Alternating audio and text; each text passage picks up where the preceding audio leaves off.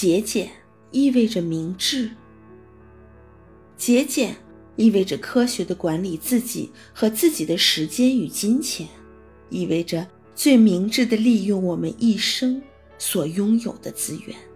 节俭的习惯表明人的自我控制能力，同时也证明一个人不是其欲望和弱点的不可救药的牺牲品。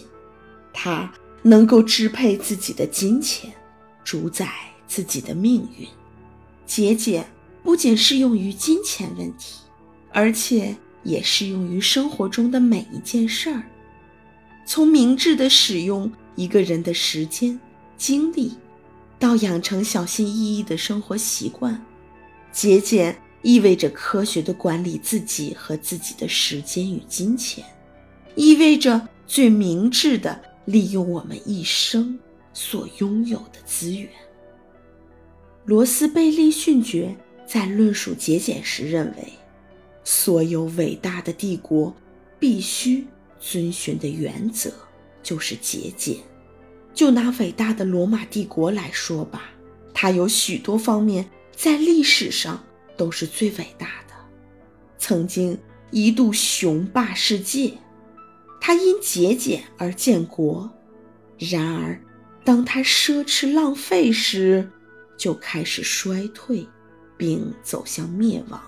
又比如普鲁士，它开始时位于北欧的一个小而窄的沙滩地带。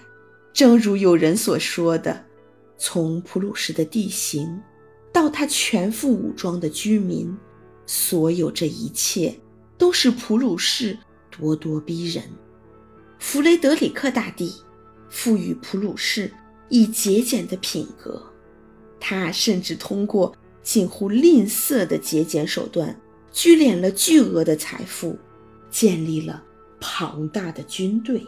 节俭最终成为普鲁士建立伟大基业的有力武器，并且今天的日耳曼帝国也由此发起。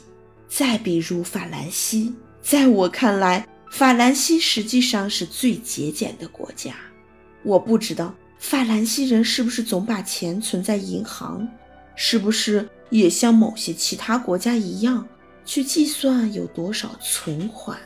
然而，在一八七零年这个灾难的年头以后，当法兰西顷刻间被外国军队击败，因几乎没有一个国家能够承受的赔款而遭受重创时，你知道什么事情发生了吗？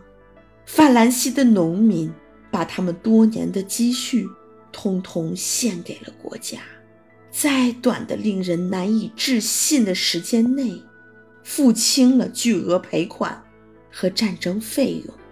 罗马和普鲁士以节俭建国，而法兰西以节俭救国。节俭。不仅是财富的一块基石，也是许多优秀品质的根本。节俭可以提升个人的品质，例行节俭对人的其他能力也有很好的帮助。节俭在许多方面都是卓越不凡的一个标志。节俭的习惯表明人的自我控制能力，同时也证明一个人不是其欲望。和弱点的不可救药的牺牲品，他能够支配自己的金钱，主宰自己的命运。我们知道，一个节俭的人是不会懒散的，他有自己的一定之规，他精力充沛，勤奋刻苦，而且比起那些奢侈浪费的人更加诚实。节俭是人生的导师。一个节俭的人，勤于思考，也善于制定计划。他有自己的人生规划，也具有相当大的独立性。如果你养成了节俭的美德，那么就意味着你证明了自己具有控制自己欲望的能力，意味着你已开始主宰你自己，意味着你正在培养一些最重要的个人品质。即自力更生、独立自主、谨慎小心、深谋远虑，以及聪明机智和独创能力。换言之，就表明了你有生活的目标，你是一个非同一般的人。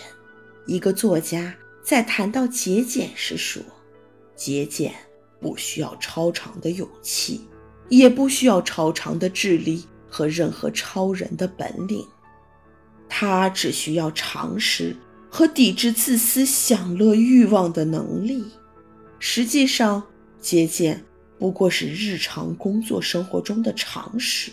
他不一定要有强烈的决心，而只要有一点点耐心和自我克制。养成节俭习惯的方法就是马上开始例行节俭。